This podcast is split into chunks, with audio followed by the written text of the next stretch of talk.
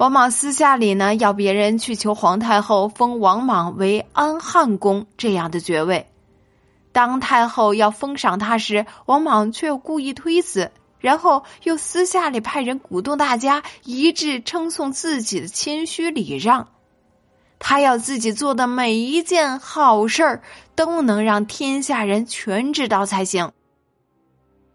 哎，这就像是一位虚伪的小朋友，他说他要奉行日行一善，然而呢，他又深恐别人不知道自己的善行，于是便刻意去做一些别人一定看得到的事情。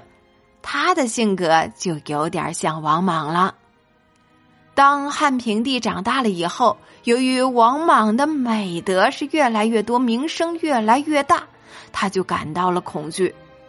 而王莽呢，知道平帝已经开始怀疑他了，便先下手，用一杯毒酒毒死了平帝，并且还假惺惺的哀哭了一番。随后，他又选了一个两岁大的 baby 来做皇帝。王莽并没有急着由自己来做皇帝，他戏称自己是假皇帝。王莽不像许多强盗一样有力量就把王位给抢过来。